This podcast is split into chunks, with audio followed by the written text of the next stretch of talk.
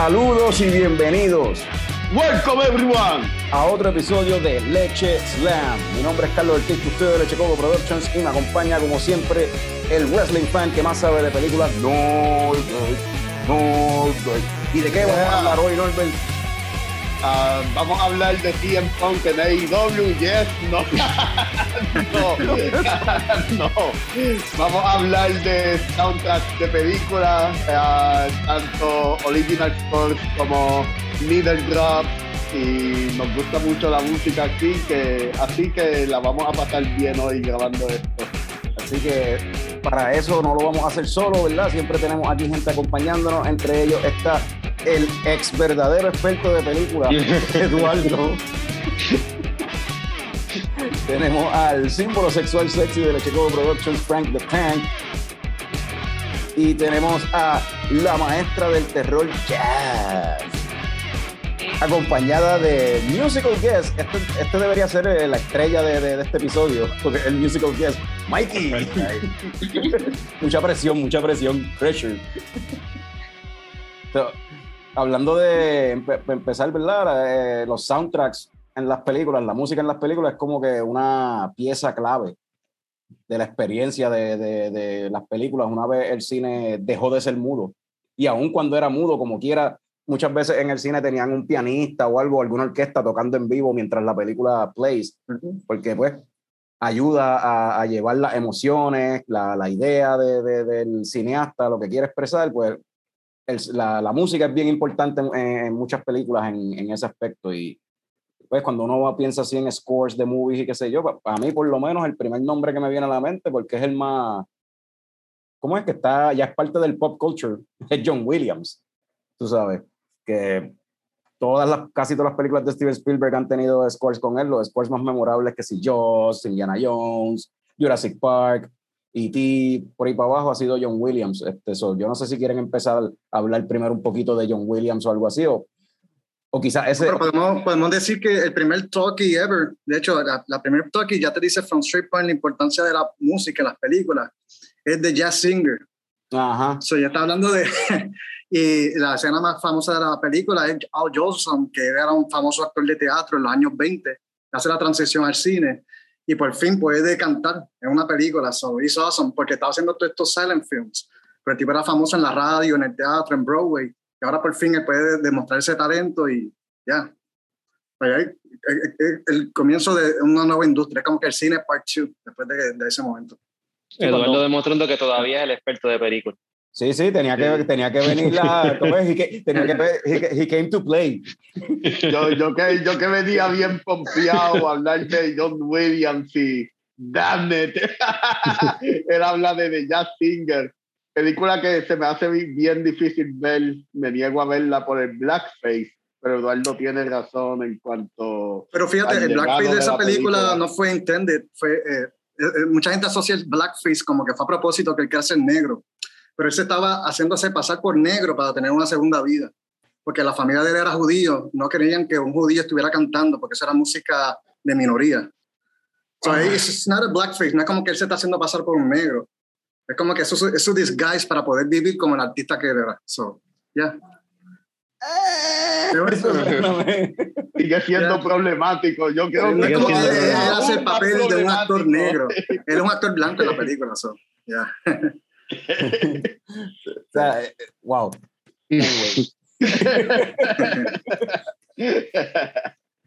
este. Y. Te pusiste en mute. Ajá. Este. Pues brincamos entonces de, de, eso a John Williams o hay algo ahí de, de, durante la, la, la, historia del cine adicional a ese otro momento así de en que, que la música, ya que Eduardo vino preparado para darnos una lección.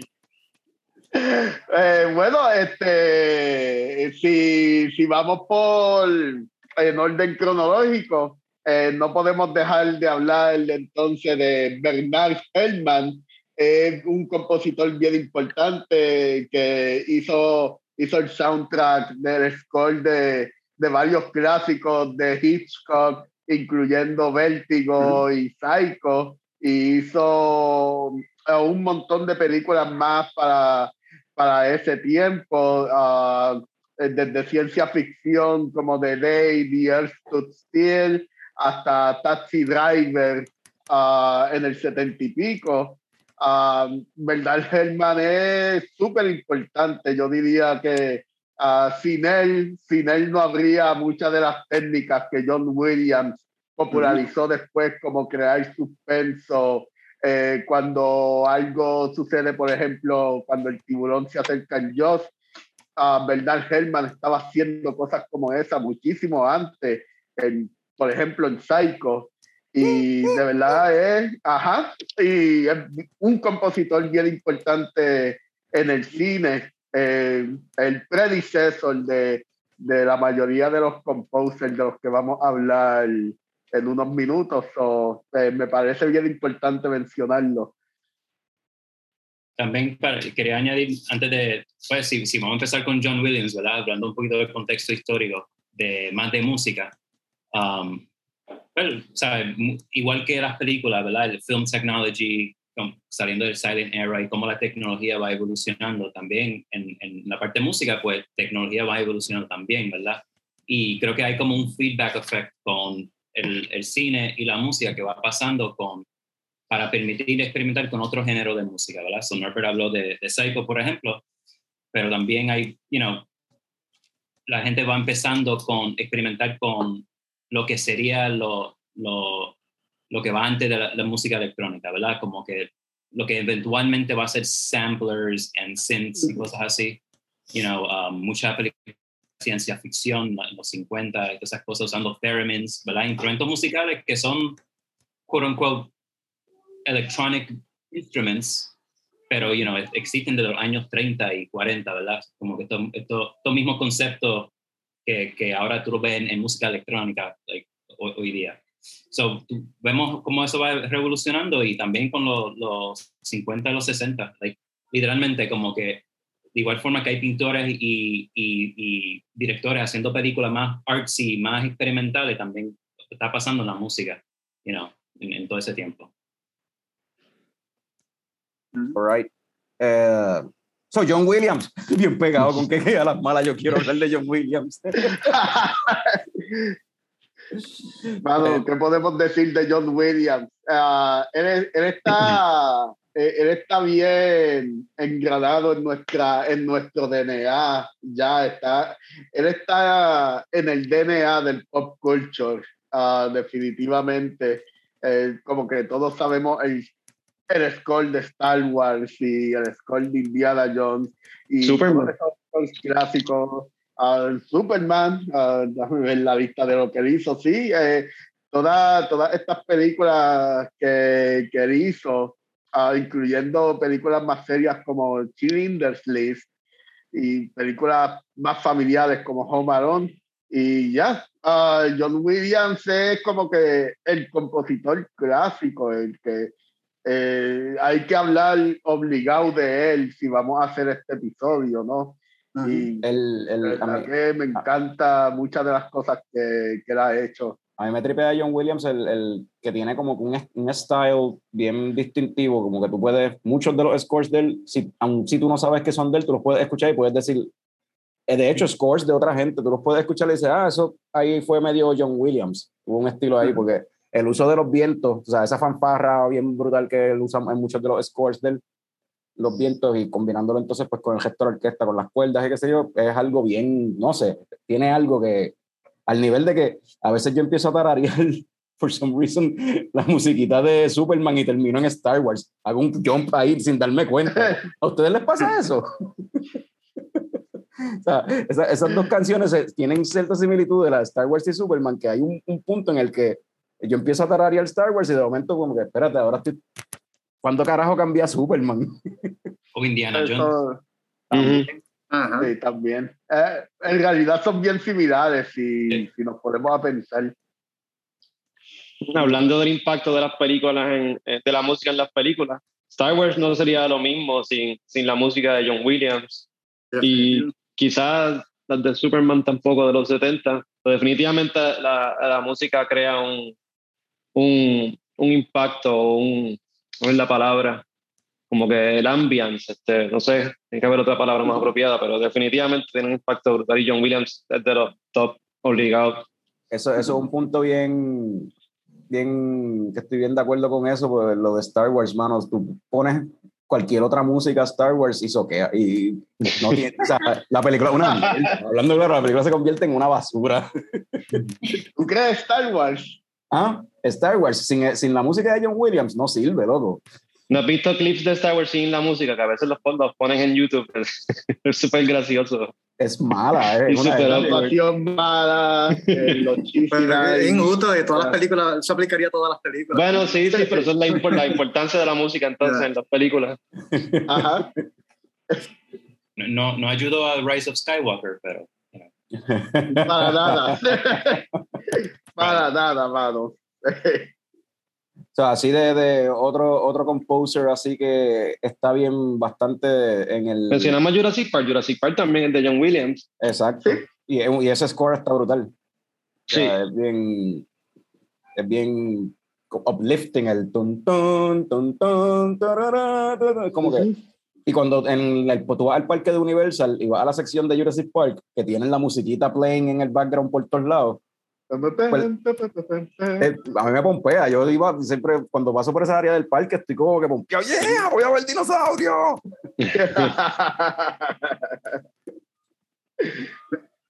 Pero este... Otro composer, yo creo que, que, que, nosotros ya hablamos de él extensivamente yo, en otro episodio, que era exclusivamente de esa, peli, de esa franquicia, pero Ennio Morricone, eh, de The Good, The Bad and The Ugly, yeah, para mí es de los scores más geniales en la historia. Ese score es probablemente mi favorito. Este, este, esa escena, la escena final de corriendo en el cementerio, esa escena es como que I can watch that so many times. So.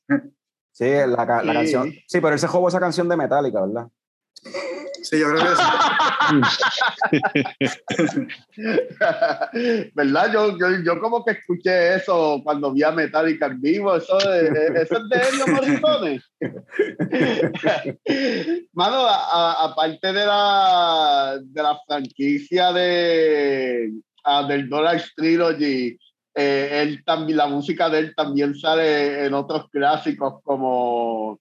Uh, como Cinema Paradiso, yeah. um, uh, Marina, uh, tremenda película. Uh, The Hateful Eight con Quentin Tarantino, de Quentin Tarantino, que vamos a hablar, hablar de él después.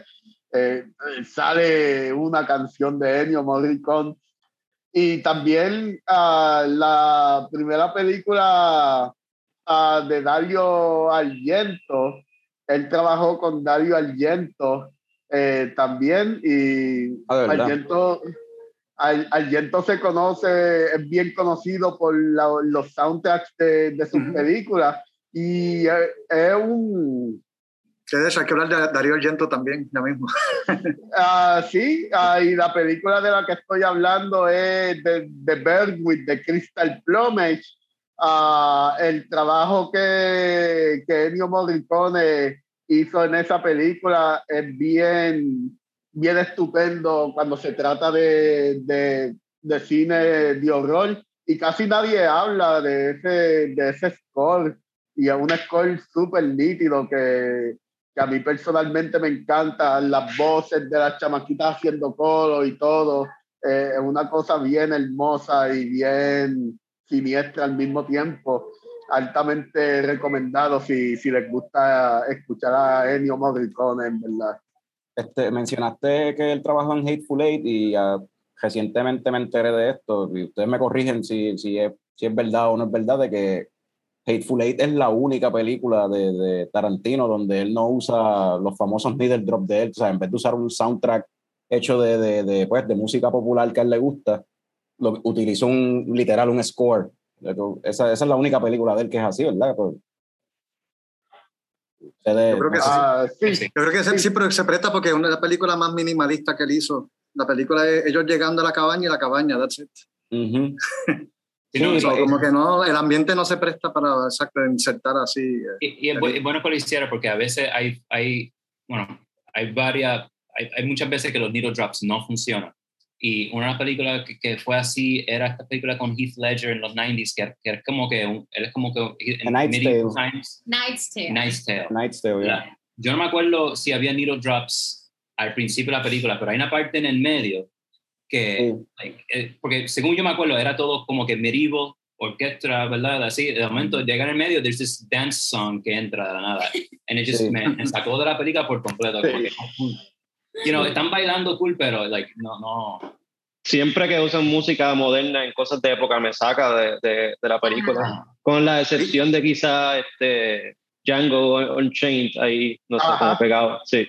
Esa es la excepción que yo sí. iba a decir. Así de bueno es Tarantino con los middle drops. Vamos a hablar de Tarantino después. Estamos todavía adelantándonos, estamos adelantándonos. Sí. este, pero ajá, este, Ennio Morricone, este, ¿quién más más moderno hace? Ah, este, Eduardo mencionó a Ennio Morricone atándolo a una franquicia en específico, tú sabes, una trilogía como tal, eh, y Norbert expandió en eso, pero un, un, compositor que yo lo conozco solamente por una franquicia nada más es Howard Shore, que de, fuera de la primera trilogía de Lord of the Rings, yo no sé nada que él haya hecho que esté brutal ni nada, pero ese, el scoring de Lord of the Rings está, está cabrón, ¿verdad? Es de los mejores, tantos themes memorables de, de, ese score y como él usa o sea, eh, ciertos themes, los bring him, bring him back cuando están bregando con ciertos personajes, como que cada sitio, cada... cada el, el motif. El, ajá, los motifs, sí. Y cada como que place tiene su, su motif, cada unos characters en específicos tienen su motif y así por... Y la forma en que todo eso comes together en la película, en, esas en esa trilogía, para mí Howard Shore ahí hizo como que de sí, los, mejores, de los mejores trabajos en el cine. En, lo que John Williams y, y, Howard Shore en, en ese aspecto, en, en, unir themes, motifs durante toda la película. Por ejemplo, está en Star Wars, está Luke hablando, de momento hablan de Darth Vader, entonces tú escuchas el theme y mezclan, no es como que era otra canción, sino es literalmente añaden esa, esa, esa melodía musical y después they take it out. Todas esas cositas, like, ellos dos son para mí like los masters en eso a través de una película como que como una pieza completa. Yeah. Sí, sí, y tú, tú ah. escuchas el, el, soundtrack de, de, qué sé yo, de Fellowship, por ejemplo, y tú escuchas una canción que se supone que es, qué sé yo, el, el, Hobbit Song o algo así, o es la canción de, de, de Bottom, este, ¿cómo es que se llama? Este, Bilbo. Ay, ah, sí, de Bilbo, de donde ellos viven, este, de Shire, como que el fin de The Shire pero dentro del theme de The Shire, escucha así como que entran motifs a veces de como que pues el, el, de, el theme de, del, del ring como tal. Y entra y se va, y es como cada pedacito, anyway, es como si estuviese, tiene cosas de la película completa, ese juego, I don't know, está, eso está bien cool. Señor, tiene un montón de películas en este filmografía de él, un montón. Uh -huh. ¿A ver, sure? Sí. Este, ¿Hay, ¿Hay alguna conocida así que sea como que Sí, que tenga un eh, score memorable. El, ¿Te acuerdas del score de Seven? Tiene varias películas de, de David Fincher, de Martin Scorsese también. Este, ah, sí. Todas las que ha hecho Peter Jackson. Mira, hizo hasta el score de Dogma, qué loco. Está interesante. Mario ha hecho, ha, ha hecho varios, uh, varias películas en realidad y en verdad es, es de los buenos también, es de, uh, de los que hay que mencionar también. ¿Y quién más? Yo quiero, yo quiero mencionar aquí este, a Aaron Silvestri, que sea por encimita. Back to the Future es de mis películas favoritas y a mí me encanta el score de esa película.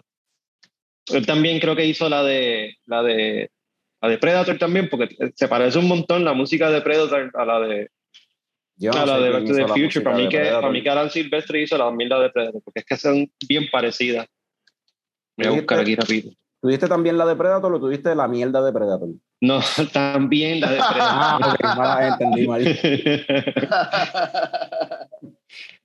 Alan Silvestri, si no me equivoco, él hizo el, el theme de, de los es Avengers. Predator.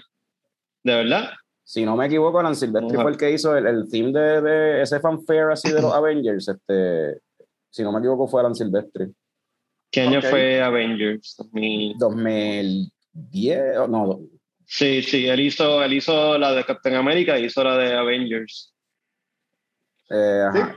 Sí, él hizo 2012. Alan Silvestri. Lo que pasa es que no todas las películas de, o sea, él no, no, todas las películas de Avengers la score él, pero el, ese theme, ese fanfare, ese motif, ese motif como me, como me dijo este Mikey, de los Avengers como tal, eso fue Alan Silvestri, mano.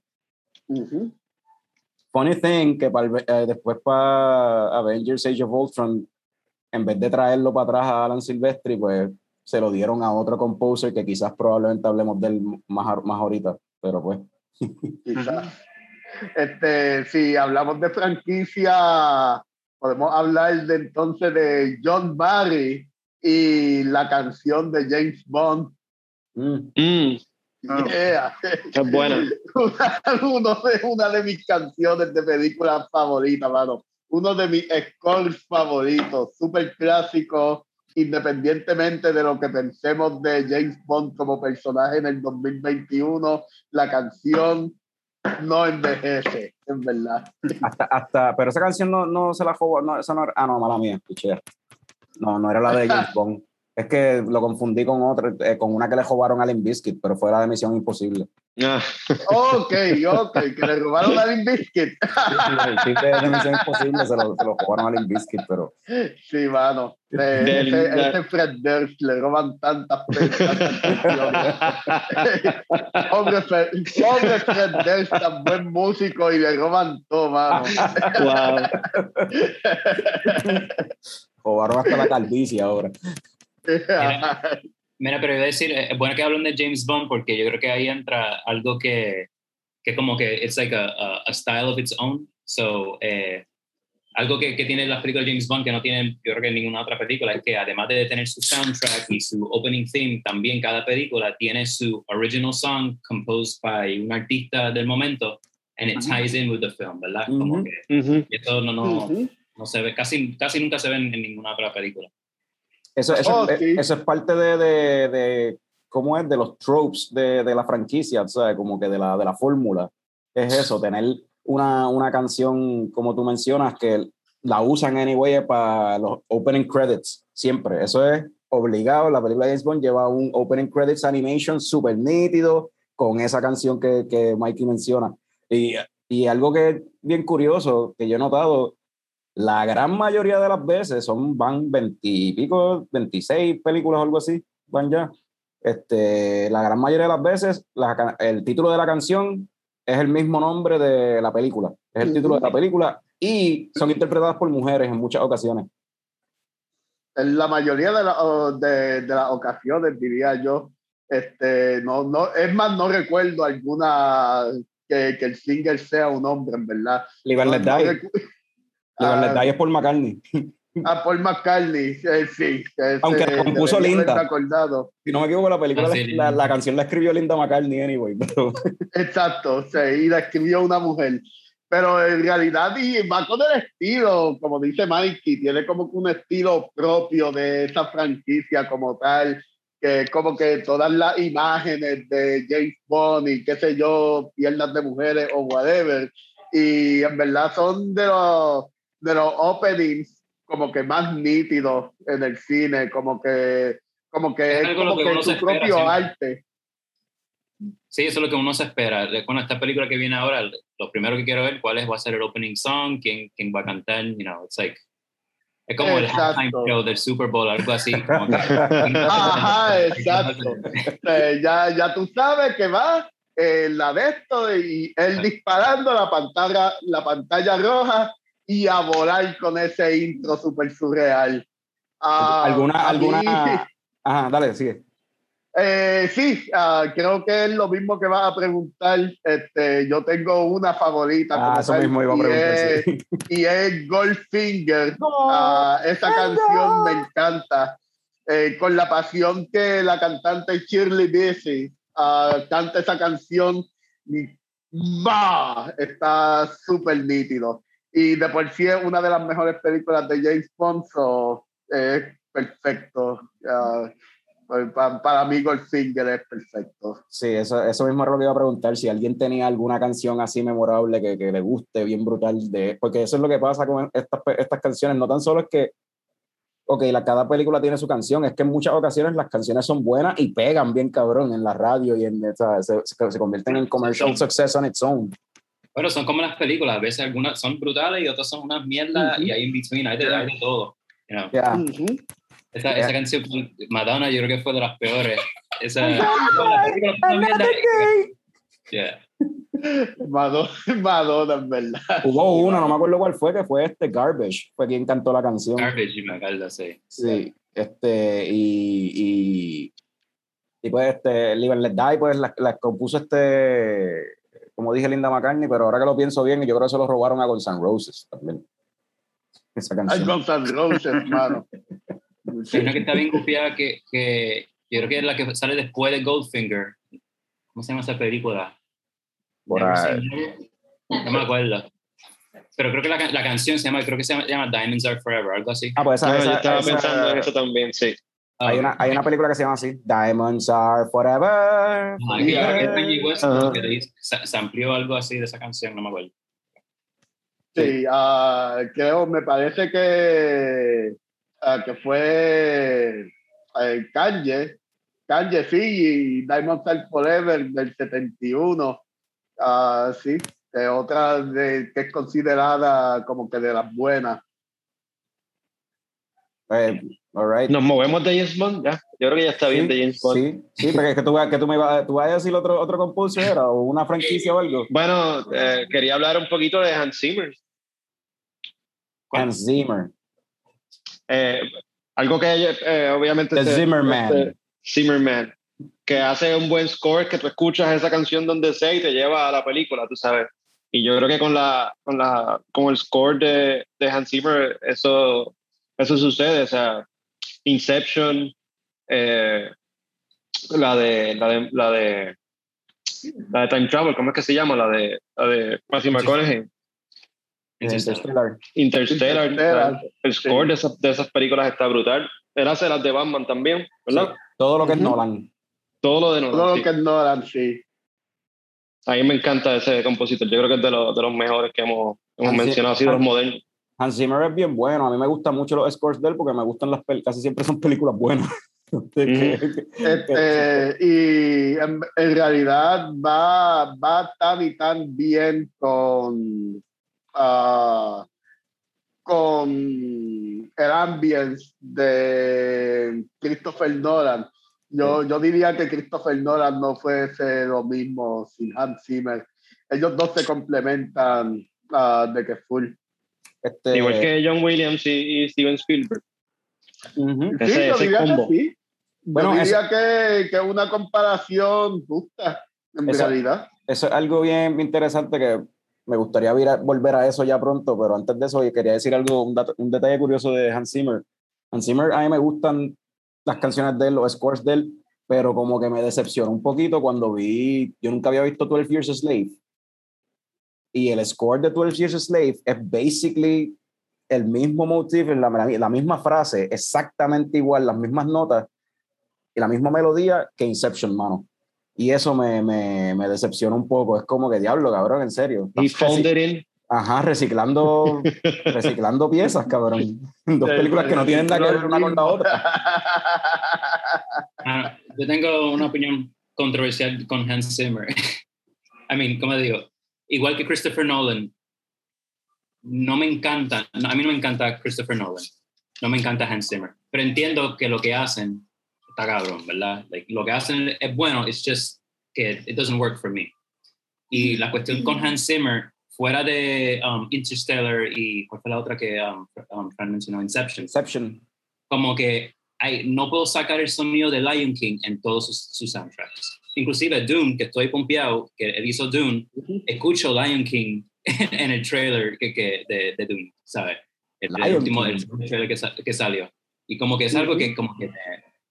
y, y si no es algo que, que alguien le está como que, you know, sh- pushing him para un sonido. So, por ejemplo, en la película en Interstellar, como que hay, hay un concepto de la película, ¿verdad?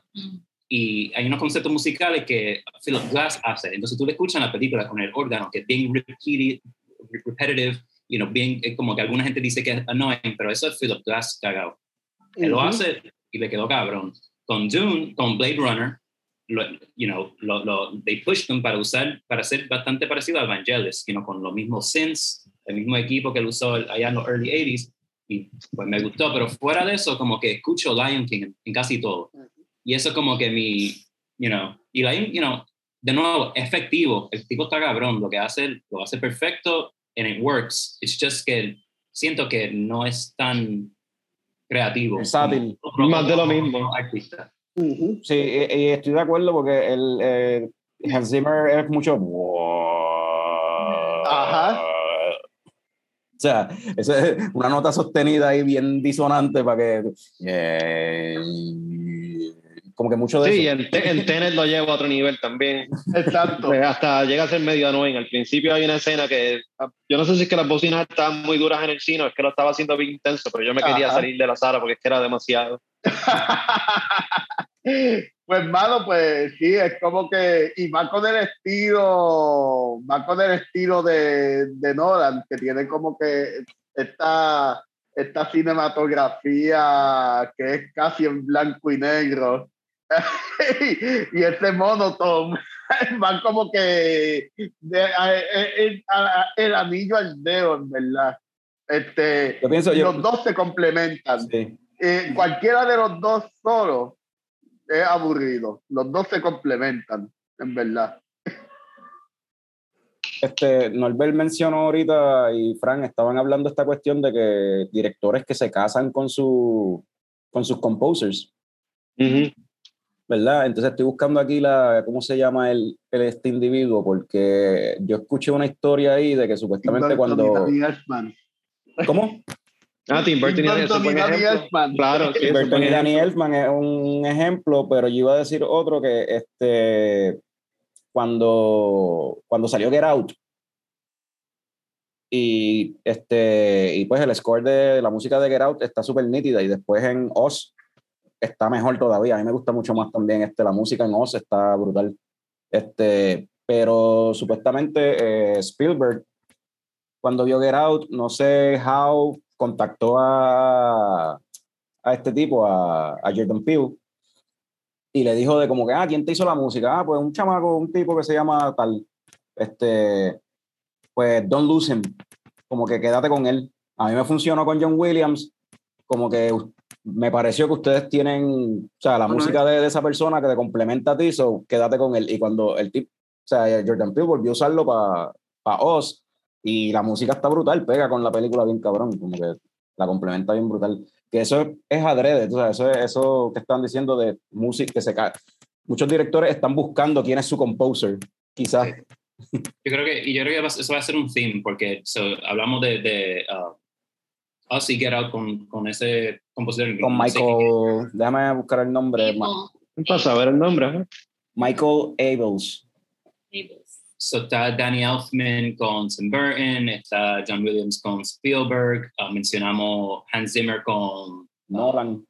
con Nolan. El- está, más adelante quiero hablar de Johnny Green- Greenwood con Paul Thomas Anderson, pero está Denis Villeneuve con Johan Johansson. Ujú. Scorsese, el compositor de Scorsese de las películas es el mismo, yo creo que de los 70. ¿Quién es, ¿Cómo se llama él? Este, ah, Bueno, Howard Shore hizo varias películas de Scorsese, no sé si todas, pero por lo menos las modernas las hizo Howard Shore, so maybe ese es el de él. Con Scorsese es más los needle drops, es como, como Tarantino, like, como que Ujú. son buenos los needle drops. Sí. Pero quería hablar de, de Johan Johansson porque um, está la conexión con Hans Zimmer también y con Denis Vi- Villeneuve. Y entonces, pues Johan Johansson um, hizo Prisoner, Sicario, Arrival y era, había dos películas que iba a hacer o empezó a hacer, que era Blade Runner 2049 y lo que no sabía que leí esta mañana es que él hizo la, la película, um, el soundtrack para Mother originalmente. Ah, sí. Ajá, pero que esto fue algo que, you know, dentro de los músicos, you know, hay una tendencia de ser bastante egoísta con su trabajo, you know, y uno quiere tener su nombre en el trabajo que está haciendo. Él mismo, eh, Johan Johansson, cuando estaban haciendo el cut con Aronofsky, um, dijo, mira, esta película brega mejor sin música. Y él mismo decidió como que, mano, quita mi música de ahí. Lo hicieron y, y por más que yo recuerdo, like, es casi todo silent, like, no hay Sí. música. Eso fue una decisión, Ujú. como que fue la decisión del, del compositor no hacer música. Y así mismo salió. Like, es algo que usualmente you don't see, ¿me entiendes? Es como decir a un guitarrista, ah, pues vamos a quitar tu solo de la canción, you know? Es como que Pero- usualmente eso no pasa, you know? Does- did he still get credit? Anyway, como que, como que fue mi intención que no tuviese, o sea, esta es mi, mi No, porque grabaron. El, Sí, yo sé, yo eh, sé. Hay un soundtrack, él trabajó por un año, hay un soundtrack completo, pero I know, I know, pero que es como que al final es como que esta es mi, mi pieza de arte, no hay pieza de arte. Como que esa es la, la- ese es el arte de Beauty of It, como que, wow, el brilliance mío es que decidí, nope, no hay música para la película. y fue el composer quien compuso no tener nada. Es como que está bien loco. y yo, yo creo que fue una buena decisión porque no me imagino ver esa película con una score ahí torturándote.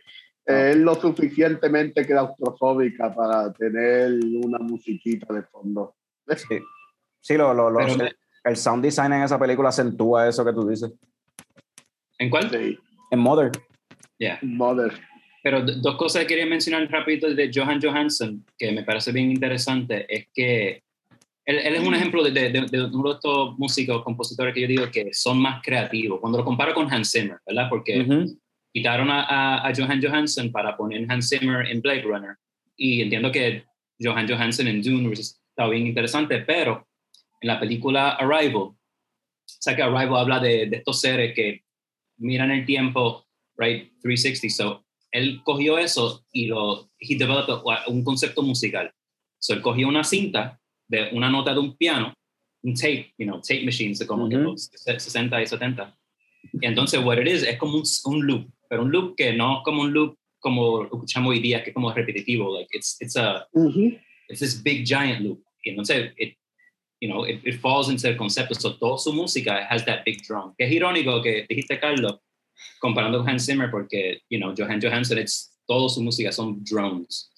El último soundtrack fue Mandy, and that's just one big Ujú. drone, casi toda la película. Ah, claro, le hizo la música de Mandy, esa Yeah. película a mí me gusta. Mano, eh, Mandy, nos encanta todo, yo creo. Pero, pero Mandy, Mandy, el, Mandy, score, el uso de la música en esa película es on point, te mantiene ahí on the edge of the, of the seat todo el tiempo. pero ahí tiene, tiene un drone, pero tiene mucho este, un, un feel de, de medio, sí, medio 80s, synth, este wave, como un synth, synth wave. Anyway, Ah, empieza desde el get-go con, con Starless de King Crimson, que tú escuchas la música y dices, wow, this is gonna be something very weird and creepy. Yeah. Este, hablando de, ah, de Aronofsky, Clint Mansell, eh, como compositor de la mayoría de sus películas, Requiem for a Dream. Que lo usan en todos los trailers después de esa canción.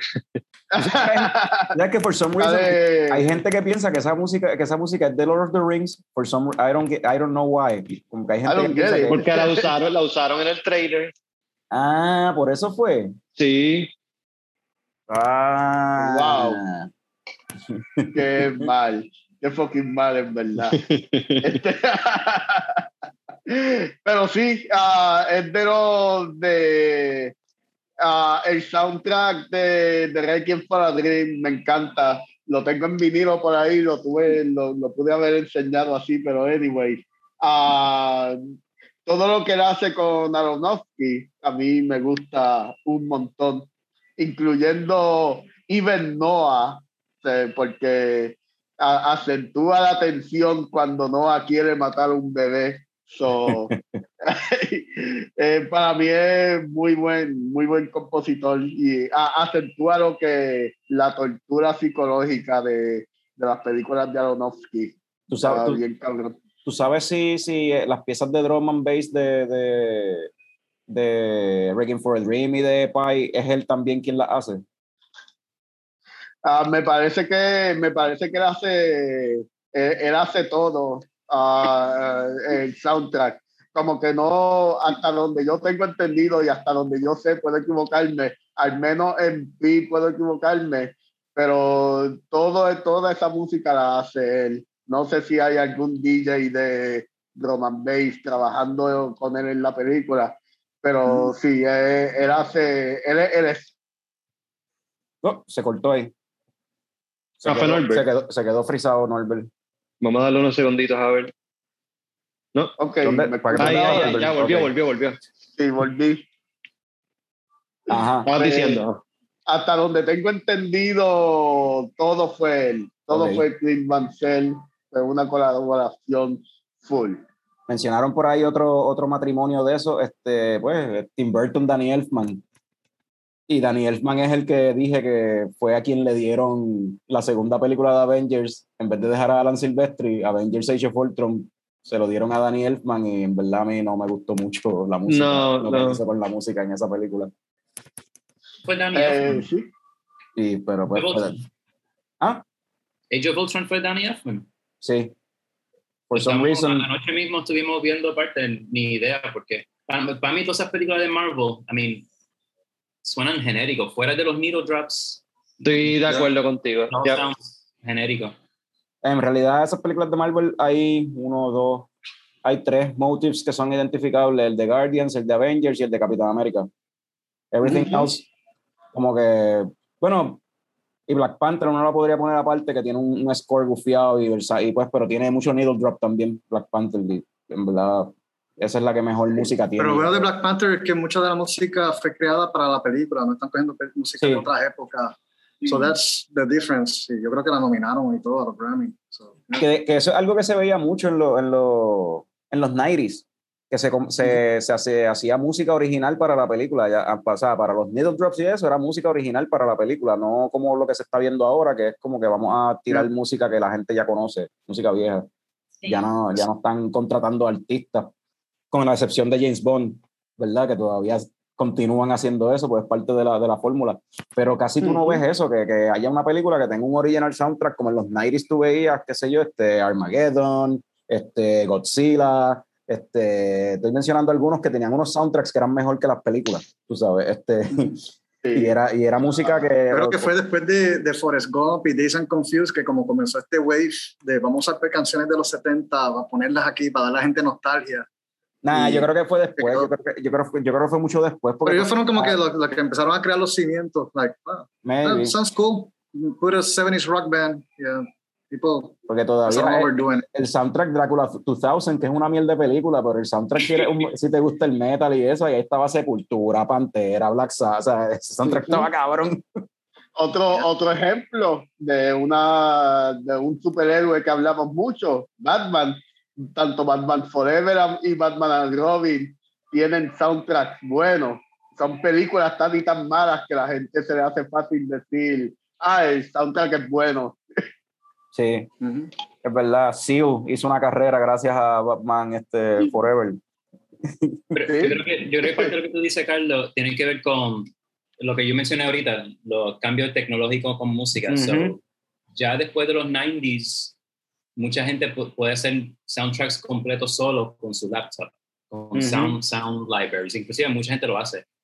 Por eso tú, tú ves hasta el, hasta el juego que, you know, que es gratis en el iPhone, tiene un score super epic, you know, y es que literalmente fue, you know, son, es MIDI, todo software, sound libraries. Entonces, pues, yo creo que antes la gente estaba obligado a escribir las canciones en, en pentagrama, you know, um, have that um, collaboration con los músicos y los arreglistas y todas esas cosas. Entonces había que grabar con varios takes a score. Entonces, pues, había personalidad, había textura, había co- cosas que you, it would be identifiable. Pero hoy día, you know, it's just una persona sola, su little keyboard y, you know, pierde como que personalidad, yo siento. Sí. Yo quería to- mencionar ajá. también una, una compositora femenina que hizo un trabajo excelente recientemente en el 2019, que fue la película Joker. Ella se llama Hildur Bonadotiv. Ella es de Iceland, tiene 38 años y es súper impresionante porque ella a los 38 ha hecho colaboraciones con eh, Denis Villeneuve en Prisoners. ¿fue? en Prisoners y este Alejandro Iñárritu en eh, Revenant. Y para mí ese es uno de los original motion picture like soundtracks que más gufiado está recientemente. Entonces, a mí una de las cosas que más me gustó de ese, eh, de ese soundtrack es como que el proceso de cómo se hizo, que básicamente Top Phillips le dijo que, ¿sabes? Le dio parte del guion y le dijo como que, ok, ¿cómo tú piensas que esta historia debe sonar? Y este, ella hizo como que estas composiciones súper complejas que en parte ayudó a, a Todd Phillips y a Joaquín a desarrollar el personaje de Arthur. Eh, tienen canciones como que The Bathroom Dance o el Defeated Clown, eh, que tú ves la postura de Joaquín, que eso como que influenció de que él se viera de esta manera y después como que Call Me Joker, ves al final como que su postura, so, eh, tuvo mucho que ver como que esa composición en, en la manera que, yo, que Joaquín Phoenix actuó en esa película, que para mí es una de, las de sus performances más brutales. Ella también hizo, eh, colaboró en, en, el, en, la serie de Chernobyl en el 2019. Y, este, y la razón por la que Top Phillips quiso que ella, que ella ¿verdad? colaborar con ella, le escuchó el soundtrack de Sicario, no sé si lo habían mencionado, de Days of, uh, Day of the Soldado. Ah, el sequel.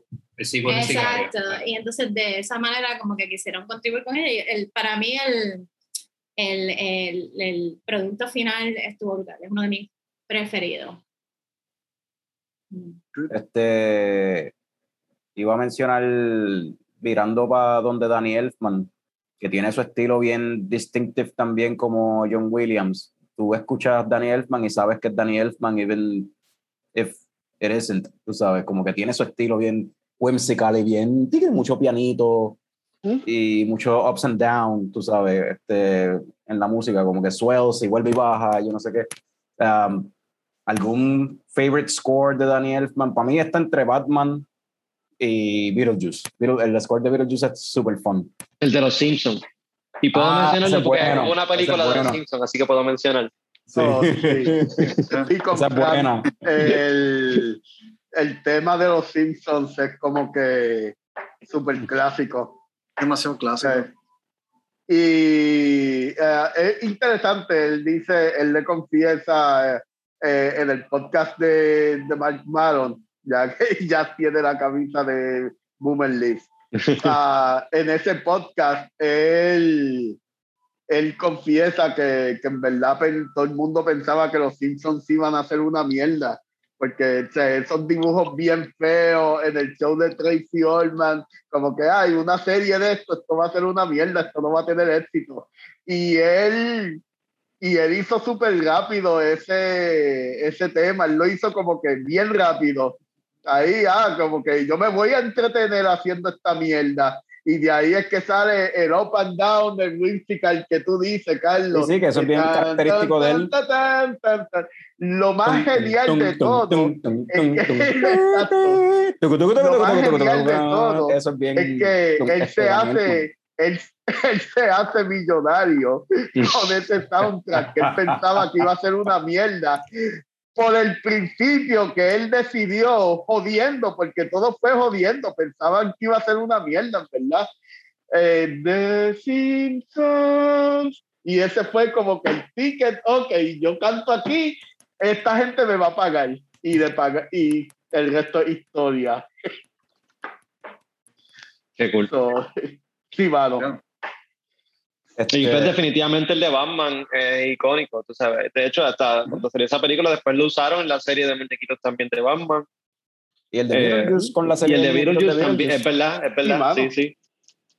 Este, ¿cuánto? Sí, yo creo que podemos ya transicionar a. Pues, Antes de transicionar a los dos nidos, Ah, yo tengo una que yo creo que, anyway, es buena para transicionar. Me gusta, me gusta. Siempre que yo digo, vamos a cambiar de tema, siempre sale gente. No, espérate, yo quiero hablar. Antes, no, antes de la pueda para transicionar, like, wow. yo voy a, yo voy a Dale, Norbert, enseñarle dale. algo antes de lo que, de la que pueda para transicionar.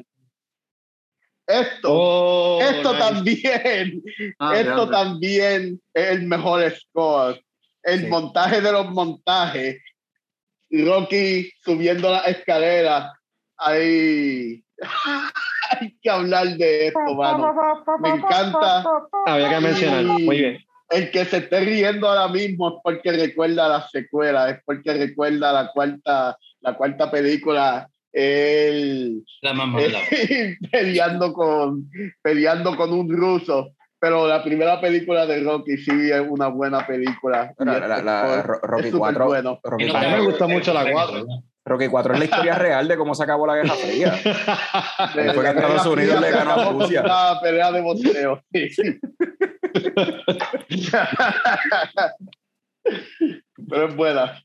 Este, eh, algo bien curioso de, de Rocky, de la franquicia Rocky que me tripea es que el, el soundtrack como el score, o sea, la, el- la música está nítida, está súper nítida, pero entonces acompañan eso con needle drops específicos para cada película, como Eye of the Tiger y qué sé yo, como Ah, claro. tienen sus cancioncitas que están nítidas, tú sabes, para en la época y anyway, bregan. Mira, eh, rapidito, súper rápido, antes de Needle Drops, porque yo sé que Needle Drops va, va a cambiar todo. Um, hay, que hablar de, hay, hay que hablar de horror por encima y quiero Oh, sí. destacar a, a Stanley Kubrick. Um, Porque es interesante porque él, él tiene original scores, pero también él tiene needle drops, pero no son needle drops de música pop music, hip hop, música electrónica, whatever. Es música clásica que Ya. falls in con los soundtracks. Y él, él, él usó mucho la música de Christoph Penderecki, que influenció un montón de, de gente. Eh, uno, uno de los influencers más grandes que después hubo collaborations es con Johnny Greenwood, que ha hecho como ya cinco, cuatro o cinco películas con Paul Thomas Anderson. Pero él también usó música de Giorgi Ligeti, que son you know, músicos que nacieron en 1910, 1920, Ujú. you know, e- experimentando con early electronic music o otros conceptos matemáticos musicales que hoy día lo, lo entendemos como música de horror, you know, the- these notas entre notas, you know, como que si tú ves una guitarra, los trastes, pues las notas que van entre esos trastes, pues jugando con esas cosas y crean esta tensión y, you know, yo creo que fue Kubrick de los primeros que really brought that forward al, al más como que a un mainstream public que quizás no escuchaba bastante como que música así. Pero en 2001, el theme este, este bien eh, épico de, de, los, de los apes y el monolito, eso se lo jugó a Ric- Flair. Sí. es de- de- el theme de lucha libre se lo jugó a Ric Flair. hermano. Mira, este, siguiendo la línea de horror de Mikey, hay que hablar, ah, yo soy fan del, del género de horror, pero específicamente adivinar. los scores de los 70 Va a decir John Carpenter. ¿No? No, todavía. claro, le- le- le- voy a empezar por William. No, no, voy a empezar por este, el estilo neobarroco de las que usaron las películas de horror de los 70, finales de los 60 hasta principios de los 80. Es un estilo súper único, que tú escuchas esa música y tú no tienes que ver una película para cagarte, y es como que bien distintivo de esas películas. William Friedkin con El Exorcista, ese está demasiado, pero mi favorito, una, el score de The Omen, que en el 76 se llevó este, el Grammy eh, y el Oscar también para mejor score, de Jerry Goldsmith. Jerry Goldsmith hizo ese Ujú. score en latín. En latín, entonces ese estilo de, de como cánticos latinos, religiosos, entonces tú escuchas como que eso fue revolucionario. Después de eso, eh, muchas películas empezaron a utilizar ese estilo. El mismo The Evil Dead, este, Sam Raimi se inspiró para hacer score basado en eso. Entonces, esa parte de neobarroco se combina con los, el uso de synthesizers que estamos hablando. Cuando viene este eh, eh, eh, eh, Phantasm, la película Phantasm empieza a utilizar este, synthesizers. Dario Argento con Goblin empezaron a utilizar eh, eh, synthesizers con, en la, para la película. Este, Y es como que esta, esta fusión de neobarroco con el uso de synthesizers como que revoluciona todo. Entonces ahí llega, el que te dijiste ahora, John Carpenter. Que John Carpenter tiene uno de los temas más brutales porque es una película que te hace sentir como que el horror ya no es como que de monstruos ni nada, es como que it's in your house, outside of your home. Esa, ese, minimali ese uso minimalista del piano, con, de- como te hace sentir como, holy shit. Es como te escuchas esa canción, ya, ya tú la asocias con el personaje de, de Michael Myers. So, Texas Chainsaw no tiene un soundtrack clásico. Es uso de sonido así como que bien... Pero está más Pero cabrón. fíjate, Friday. Friday the 13 es, un, es un- uno de los scores más brutales también. Hay que hablar del el score de Friday the 13. Eh, es, es impressive. Que te estaba viendo este, una, eh, una reseña de, de la persona que hizo el score de la película y dijo como que él se tenía el peso porque la película nunca enseñan quién es el villano. O sea, él decía, el, el peso del, lo tengo yo porque el, el villano de la película es el score que yo voy a hacer. So, cuando la gente escuche que va a haber asesinato, él tiene que como que subir los niveles de ansiedad al público porque la gente lo que va a ver es una mano con un cuchillo. Entonces está como que preparando todo, es como que el poder del score. El villano de la primera película es el score, hasta que al final tú descubres que, él, que es la mamá, spoiler. So. A mí, a mí con, con, Halloween, con el team de Halloween y el de The Exorcist, el que, que también es el, el, que es como un pianito también, no sé por for some reason, a veces yo los confundo también en mi mente, me pasa como con, su, con Superman y Star Wars. Ajá. Empiezo a hacer uno y termino haciendo el otro. no sé por qué. I'm dumb. So, pues sí, este, y Norbert, para contestar, eh, responder a lo que dijiste, Texas Chainsaw Massacre, el score está nítido, los gritos de, de, la actriz es lo único que tú necesitas, no hace falta más nada que eso. y, y, y, hablando, hablando de horror, yo creo que ya había mencionado que a, nosotros nos gusta mucho el soundtrack de The Witchman del 73. Ah, yo la vi porque tú me la recomendaste, está bien nítida esa película. Ajá, está bien creepy. Entonces, lo más cool de todo es que todas las canciones, todo el soundtrack es como que folk music, tienen hasta nursery rhymes. Y, este, y todo fue inspirado por, eh, yo lo tengo aquí anotado, Seal Sharp, que se considera el founding father del renacimiento de la música folk a principios del siglo XX. Eh, y entonces, to, to me, eso es como que lo más creepy. Tienes estas canciones folk que son bien nature-like, pero entonces cuando tú ves cómo lo integran en la película, so creepy, tienen el maple dance. Entiendo que al, principio de cuando estaban haciendo esa película, el, el, director le dijo a los actores que lo iban a hacer como que tipo musical.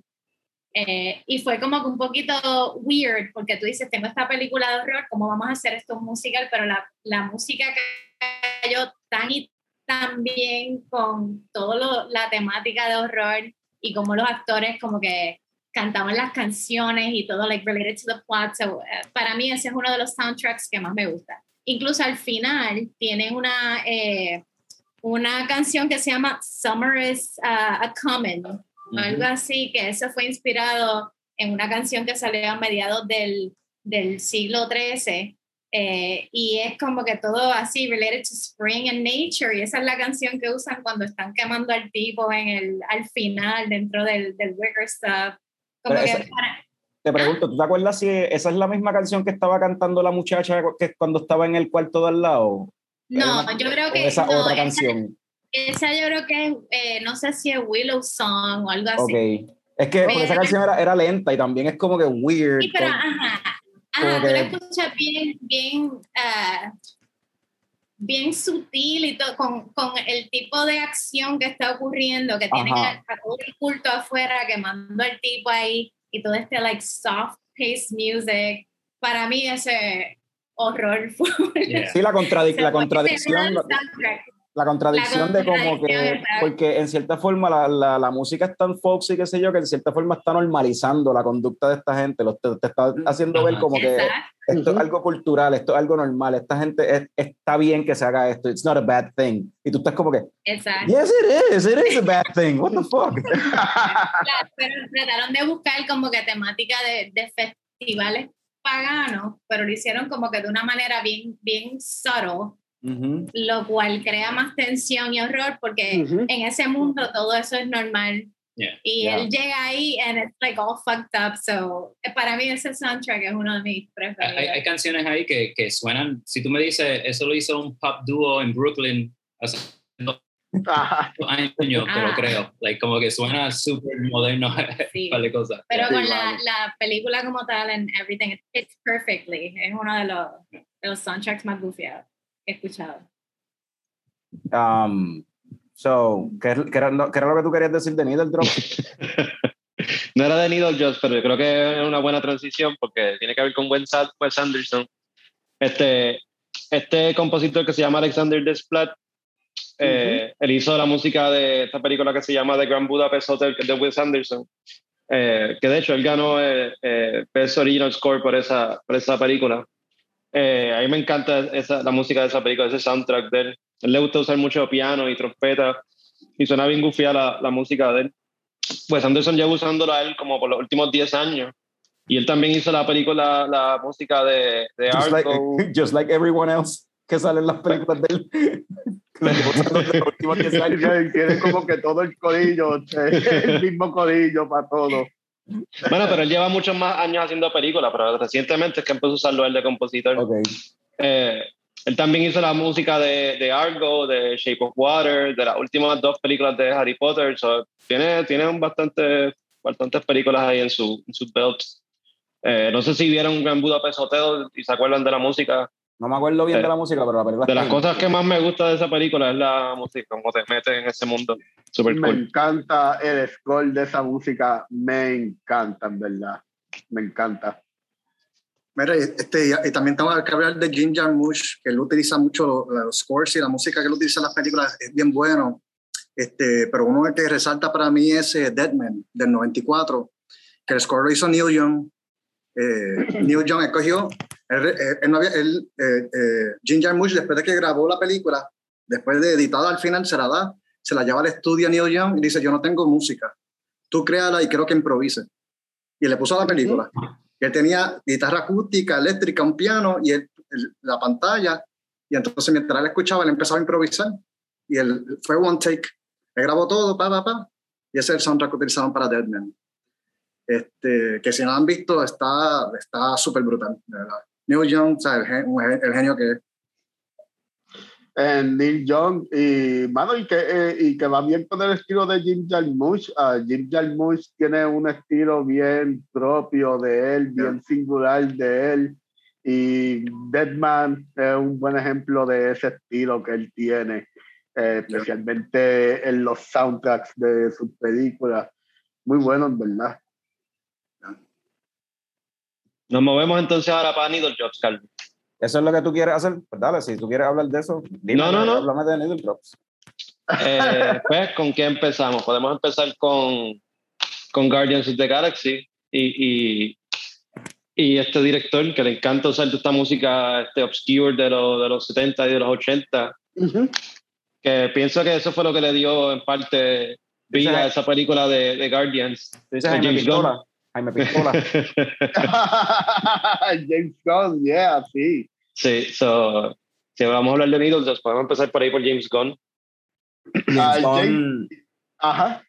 James Gunn James es Gunn tremendo y, en eso. Y lo, y lo, que él hace con los soundtracks eh, es, primero que es un buen ejemplo de sonido diegético hecho en canciones.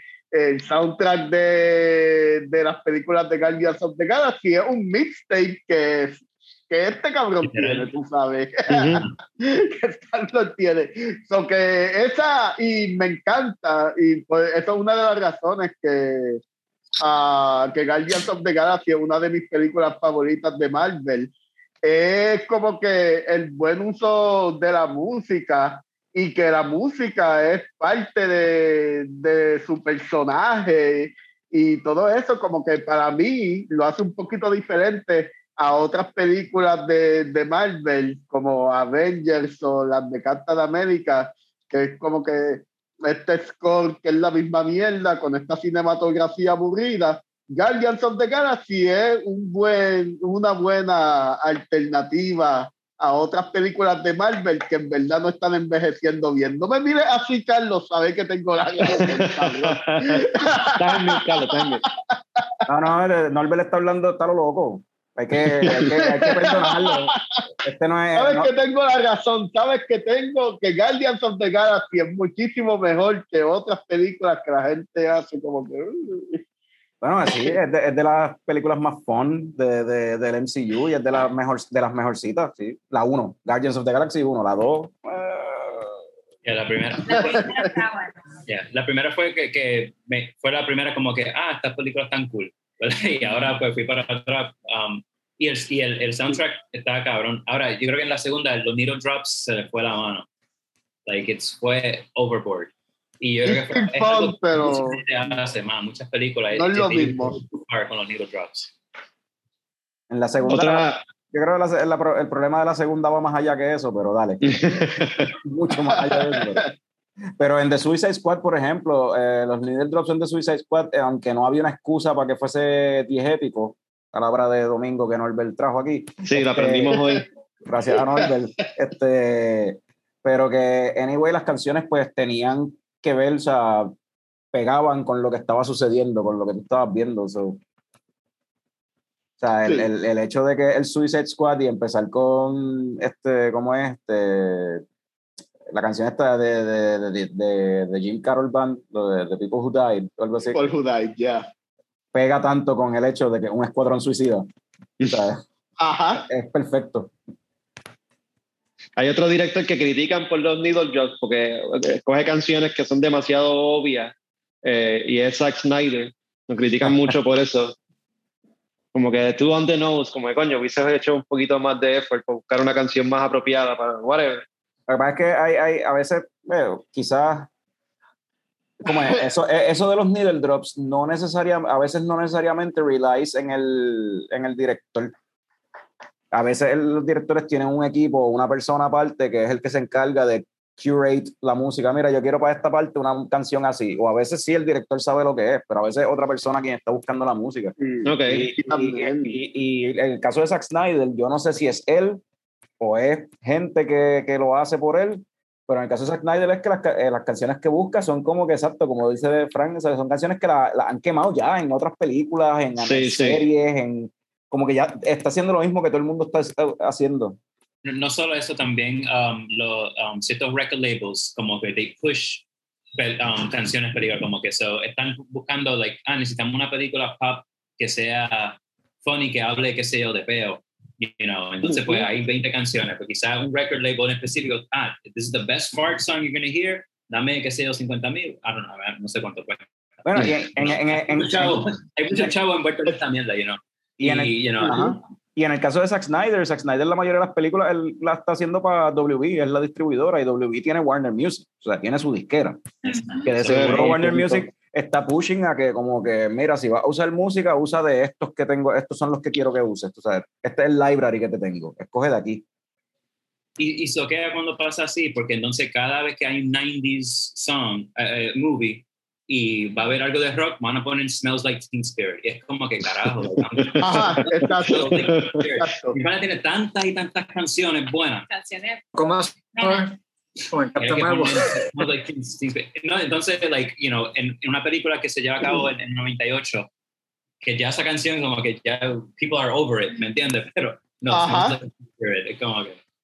Bueno, La en- gente no estaba Black escuchando Black. Nirvana en el 98. La gente estaba escuchando Korn en el 98. Ajá, Atrévanse. Hollywood, atrévanse. La gente, la gente estaba escuchando a Limp Bizkit en el 98. Atre- Tiene un personaje en el 98 encojonado.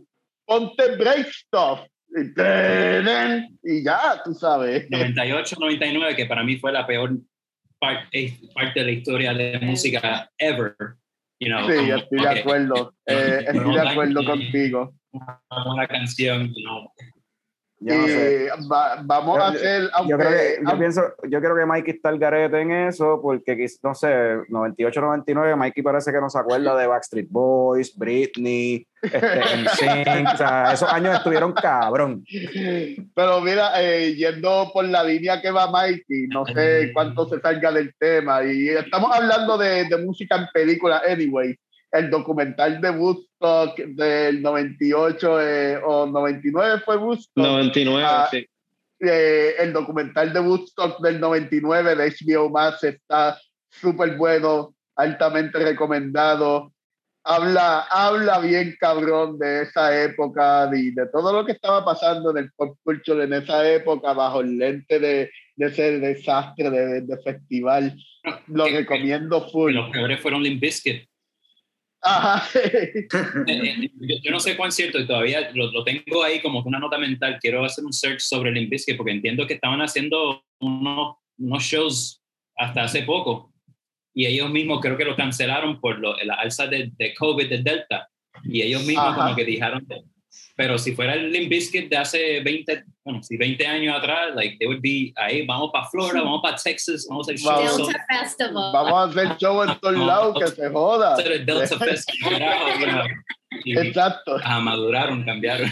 Ellos, es que Ahora de hecho, es todo un don con tu, con tu vestimenta. Y pelito te- lacito. eh, con- No, ese, ese- ese es el, ese es el- ese es el viaje, ese es el tour, el tour de, el tour que están haciendo ahora, eso, que es como que de dad, de dad, mu- dad music, algo así, yo no sé, algo así Sí. que se That llama. Tiene que, ver, music. eh. tiene que ver algo con ser papá, qué sé yo, con ser música de viejo, estamos viejos.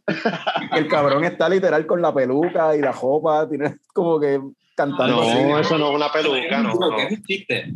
Ah, making fun of them. Se están burlando. Ya, Kill me.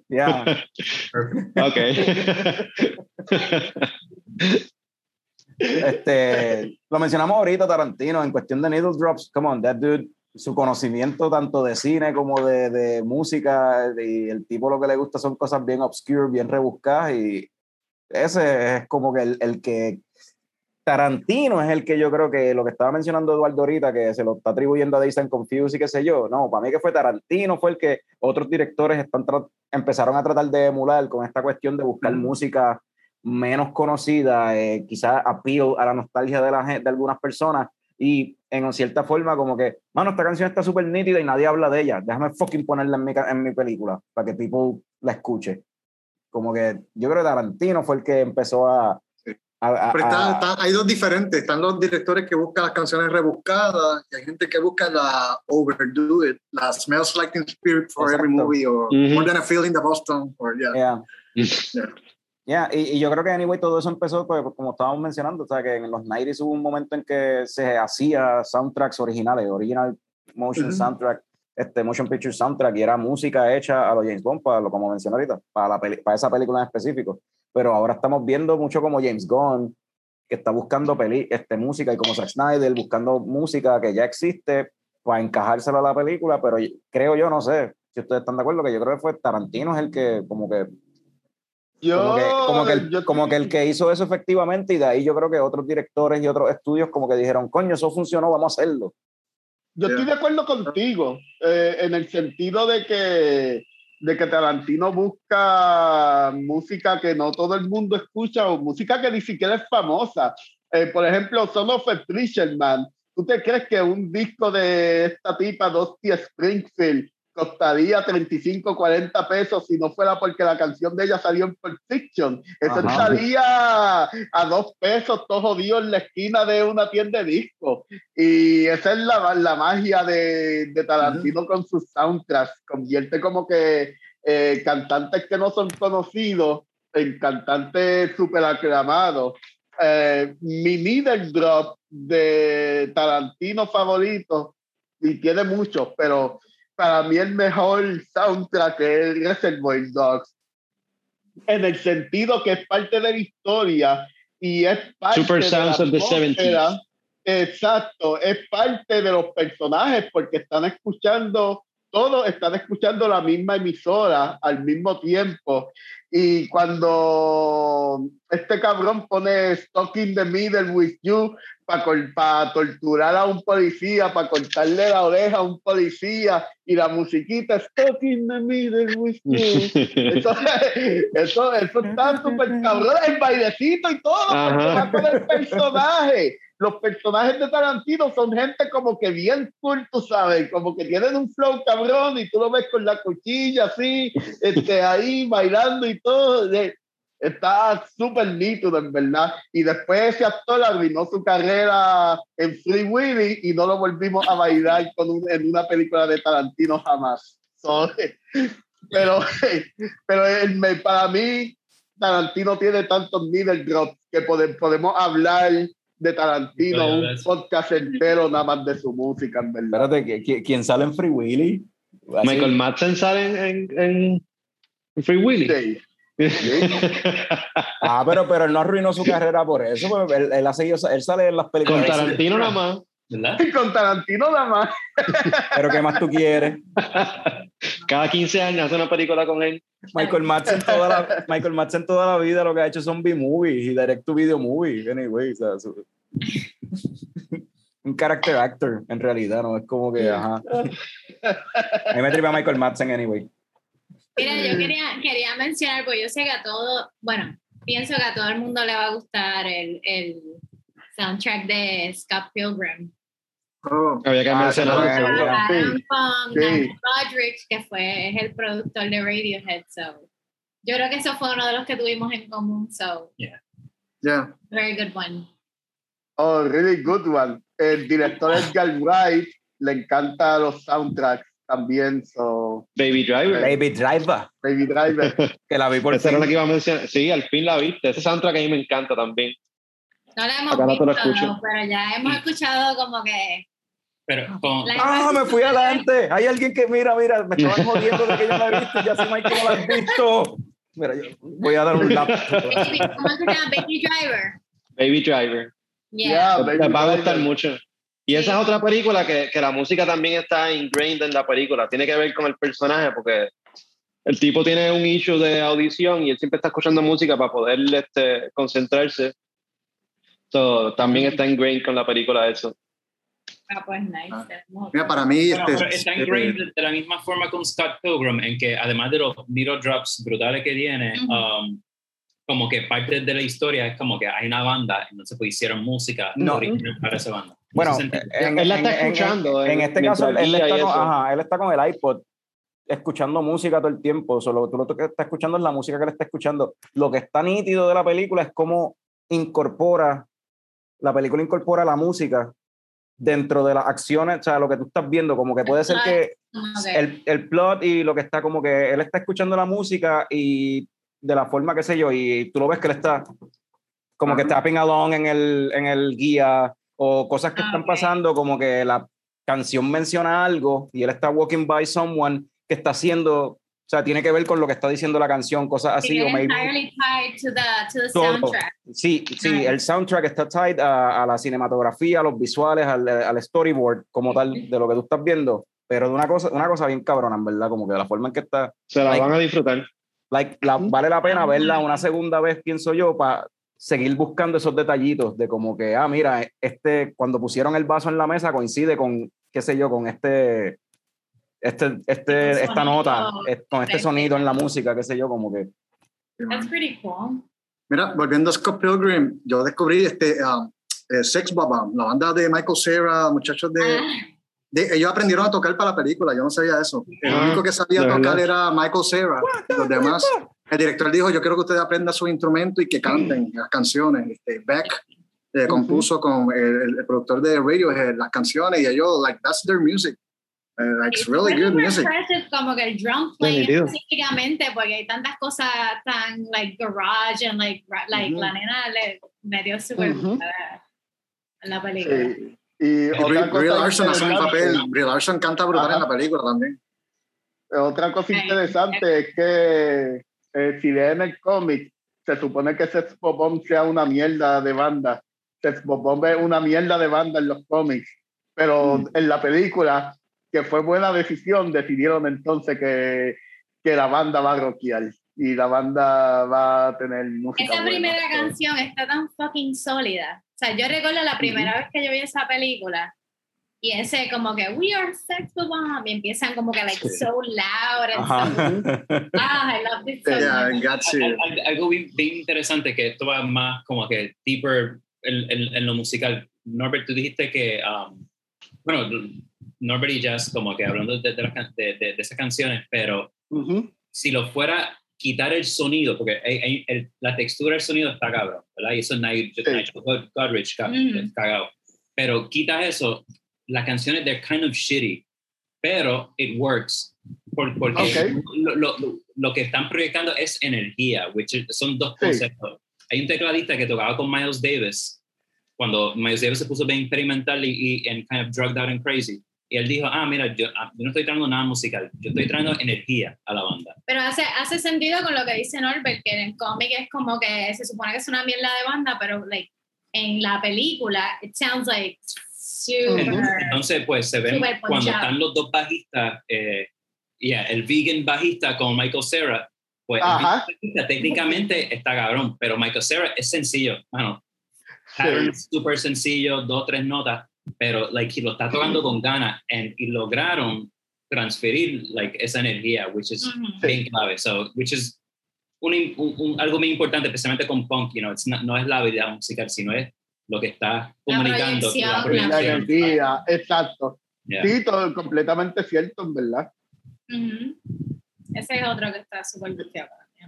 Sí, en verdad, Scott Pilgrim me encanta. Y hablando de punk rock, ah, yo no, no podía como que terminar este episodio sin hablar de, no es como que falte poco para terminar, pero Repo Man, ah, Mm. Recuerda de- en el episodio de documentales hablé de, de Decline of Western Civilization. Cuando se trata de música también tenía que meter el punk cinema eh, por ahí. Y la película Repo Man ah, del 84 tiene varias canciones de, que me encantan de punk, eh, como Institutionalized, Suicidal Tendencies, Let's Have a War, The Fear, TV Party, The Black Flag. Ah, tienen una canción de Circle Jerks, ah, tienen a Iggy Pop. Y mano, está súper nítido. o sea, es otro, ¿Cuál es otra eso? película que recomiendo full. Uh, Repo Man. Tipo, man, nice. Yeah, me uh, Man. a- eso me Mira. acuerda a, um, ¿cuál es la película de los junkies um, de, en Scotland? Ay, carajo. Ah, eh, la película de Trainspotting. los Trainspotting. de Trainspotting, Trainspotting. Trainspotting. Ya, ya, ya, ya. Sí, y Trainspotting también tiene uno de los de, de mis needle drops favoritos cuando cuando este, este tipo se va en el viaje y suena la canción Perfect Day de Lou Reed, ese needle drop está A mí me gusta esa súper mano, o sea, como que full. Y el soundtrack de, de Trainspotting está, es otra cosa. Está tan nítido, tan fucking nítido. Mira, hablando de los 90s, quiero hablar de singles. La película, este, el soundtrack de singles y la, la- la película como tal es, es la escena grunge. Este, De hecho, la- eh, eh, Chris Cornell, Lane Staley, muchos de los cantantes de grunge, ellos actúan en esa película. Este, y esa película está, la música está brutal. Y fue groundbreaking porque fue en el 91-92 cuando muchas de estas bandas apenas estaban comenzando a darse a conocer. Pearl Jam, Soundgarden, Alice in Chains, Smashing Pumpkins, Mudhoney, Mother Love Bone, cuando este, todavía, eh, eh, lo que quedaba, que Mother Love Bone es lo que se iba a convertir Pearl Jam. Pearl Jam, yeah. So, tienes Pearl Jam y tienes Mother Love Bone en el mismo soundtrack, este, que hizo un amazing soundtrack. Este, si tienen chance, yo fui donde, yo me, cuando fui a Seattle hace dos años, yo pasé por los apartamentos donde vivían ellos y me tomé la foto iconic en los stairs. Este, so this is a really cool. Oh, Con man. eso. Super cool. Pero, y bueno. Y mira, y voy a, voy a decir algo, me voy a ir un poquito más clásico ahora. Este, en el 92, 94, por primera vez, después de casi 50 años, salió el soundtrack de Casablanca. Casablanca, este, eh, la música, de, el soundtrack de Casablanca de Max Steiner, que fue el, el que también hizo la música para King Kong y para Gone with the Wind, es amazing. Es para mí, my, probably my favorite, este, porque combina este, música sinfónica con jazz. O sea, todas esas escenas que están dentro del café de, de Rick, eh, toda esa música es genial. Este, piano de este, Jim Plummer con el cantante Dooley Wilson. Tener la escena, la canción esta famosa, As Time Goes By, que es una de mis canciones favoritas en la historia del cine, que sale ella y le pide, hey, play that song, Sam, play it again. Es una de las escenas más, más brutales. Eh, ya están en esta nostalgia, encontrarse con Rick. Rick se acerca, ¿qué tú haces tocando esa canción? Te dije que era prohibida y se encuentra con, con Ingrid Bergman ahí, como que. Esa de, de, de Casablanca es una de las mejores películas ever y eh, por la música nada más, y es amazing. So, si tienen Yo que- chance yo de que- chequearla. Yo quiero hacer un, un honorable mention así, yéndome entonces para los 80s, donde muchas, había muchas películas que una sola canción era la que identificaba la película y al día de hoy todavía hay muchas canciones que uno las escucha y solamente piensa en una única película como I've had the time of my life. Preferidos, man. Okay. Come on. Tiene tanto like 50s Nice. and 60s like, That's a really good like one.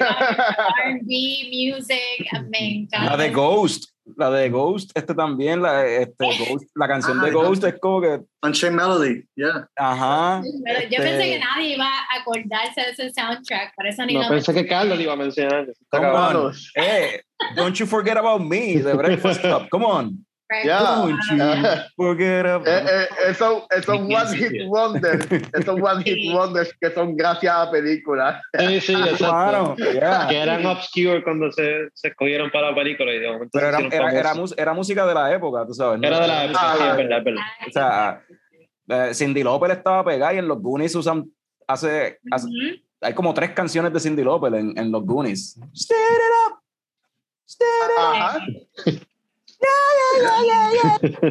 Y, y, y Randy Newman con Three Amigos. Three Amigos, una película que tiene tantas canciones brutales. Este, Blue Shadow on the Trail, de My Little Buttercup. Yo no sabía que La- la- la, la escribió Lorne Michaels. classic. Yo me enteré Randy hace Newman. como hace poco que Lorne Michaels fue el que escribió esa película y no Yo, me, yo me acabo de enterar ahora. Con. Steve Martin. Ah, sí. ¿verdad? Sí. Los dos la escribieron. Mira, um, men- mencionaron Dirty Dan- Dancing. hay- Yo creo que hay dos canciones de Mickey y Sylvia, un dúo de los Ujú. 50s, 60s. Um, Mickey es como pre-Jimi Hendrix, unos guitarristas brutales. Underrated, mucha gente no conoce en cuanto a, a guitarra. Sí. Entonces Sylvia, um, ella ayudó a Lauren Hill en su disco, su primer disco solita, um, The Education. Ok. This Education. Jealous Education of Yeah. Lauren Hill. En, en, en the singing parts, como que le dio como que coaching y todo eso. So, si Yeah. pueden buscar de Mickey y like Sylvia, old school, like o sea, Toda la música R- de. R&B stuff, like Yeah. very cool. Yeah. Nice. Mira, yo no sé cuánto, qué más ustedes tienen para hablar, pero like there's so much Ah. more para seguir hablando. Yo tengo Everyone should have like their guilty pleasure, porque hay películas como Ah, que uno dice like I love this and I adore it. And me gustaría que, que- cuál, cuál es el soundtrack guilty pleasure de cada uno. I have mine. I want to talk about it. And it's Ah, this one eh, here. The Bodyguard. Ah, ok. Heavy metal. This is amazing. Este, la película yo no sabía la hizo John Landis este, y la ayudó a escribir el actor este John, eh, John Candy, le ayudó a él a escribir la película. Ah, ¿verdad? Oh, Este, en la película sale este, a Harold Ramis también, hace voz en la película, y, pero el soundtrack, Sammy Hagar, Black Sabbath, este, eh, eh, la película, la música, lo que me llama la atención es que la música fue intended for the movie. Ujú. No fue que ellos cogieron música de, era, de la época, sale Cheap Trick, Blue Oyster Cult con Veteran of the Psychic Wars. Es such a, y entonces la manera que usan la, peli- la música en cada escena de la película, porque son seis historias, Ujú. es, es amazing. La- usan a Journey con la canción Open Arms, Ah, la sí. primera escena de sexo. con la música así sobre. It's a, it's a really good one. So, yeah, this is mine. Esa película está bien el, cool. el Dirty Pleasure, o sea, no, Dirty Dirty Pleasure. Ay, wow, wow. Eso es para otro leche. Pleasure. Era dirty. Era dirty dancing. Pero quería mencionar,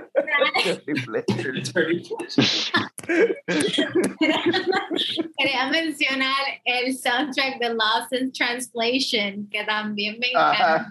encanta. Oh, nice. Tiene Lost in una super Translation, especial, sí. Tiene air, like so much stuff that's super Yeah. chill, super cool. Bueno, y yeah, so si hablamos de Sofía Coppola, Virgin Suicides on Air, Yeah. you know, Eh, Sofía Coppola tiene, tiene como que buen gusto para los middle drops.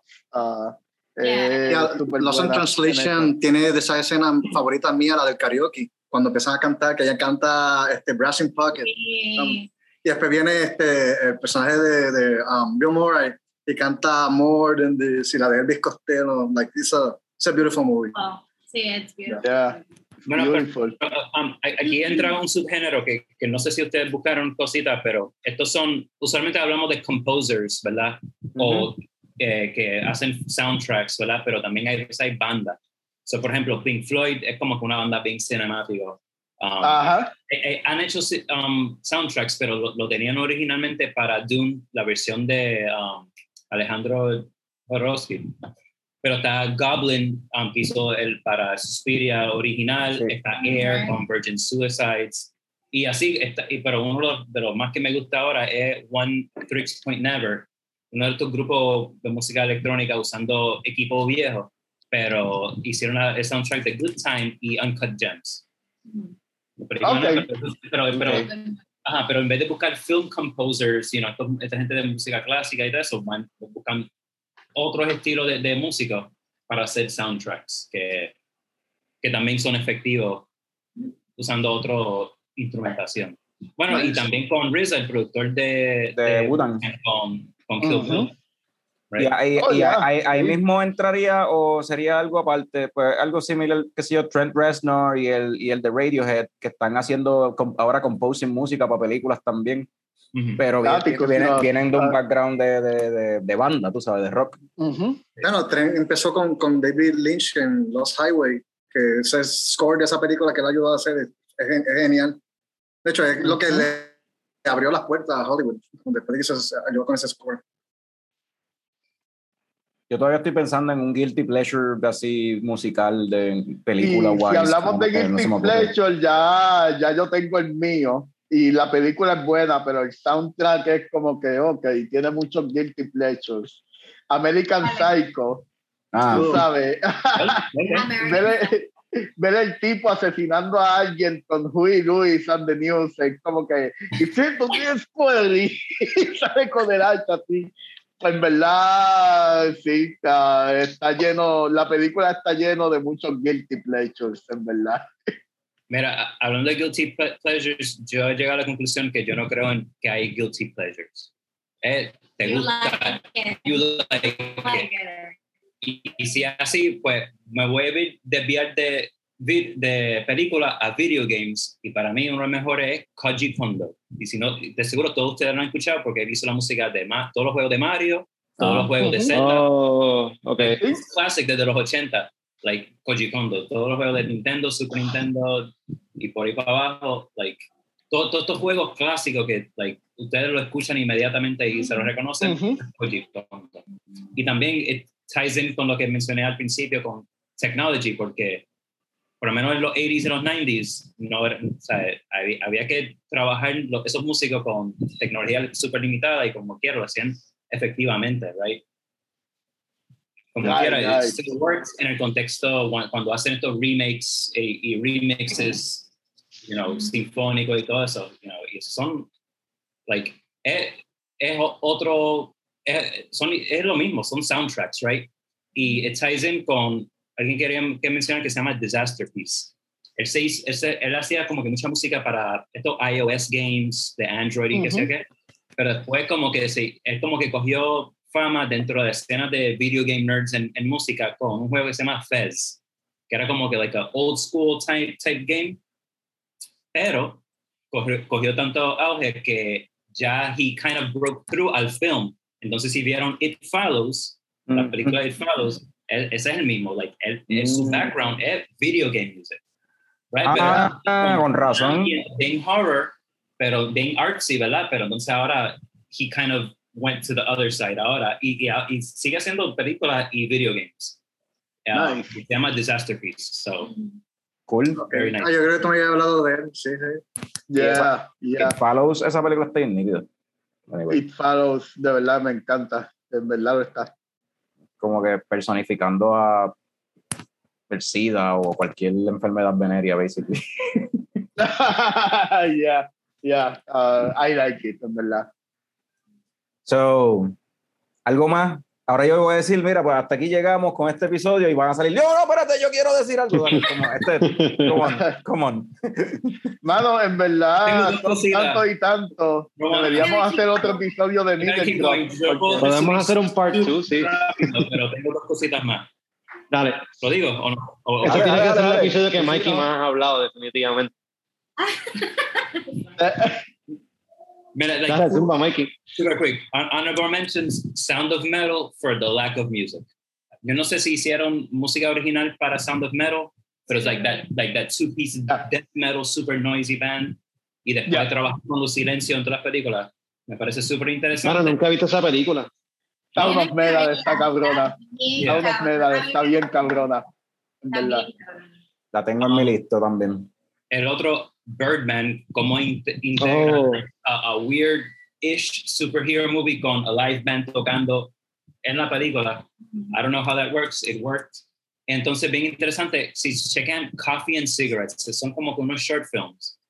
Sí, ah, Aquí no hay música, it's- pero son eh, eh, hablando con músicos, right? So it's a film, habla con Iggy Pop, habla con RZA y Jizza de Wu-Tang, y creo que Ajá. hay un par de gente más, y, y es con Iggy Pop, you know, um, Tom Waits está ahí, and y just hablando mierda, fumando Garrett y tomando café, you know, black and white. Um, quizás Norbert, tú sabes quién, quién es el, quiénes son los directores behind the scenes en eso. sí, ah, Coffee and Cigarettes, otra película de Jim Jarmusch, que hablamos más temprano de él. Eh, sí, Yeah. súper So, buena. no es un soundtrack, pero if you like music It's interesting. and you're fans de ellos, es, es otra forma de, de verlo.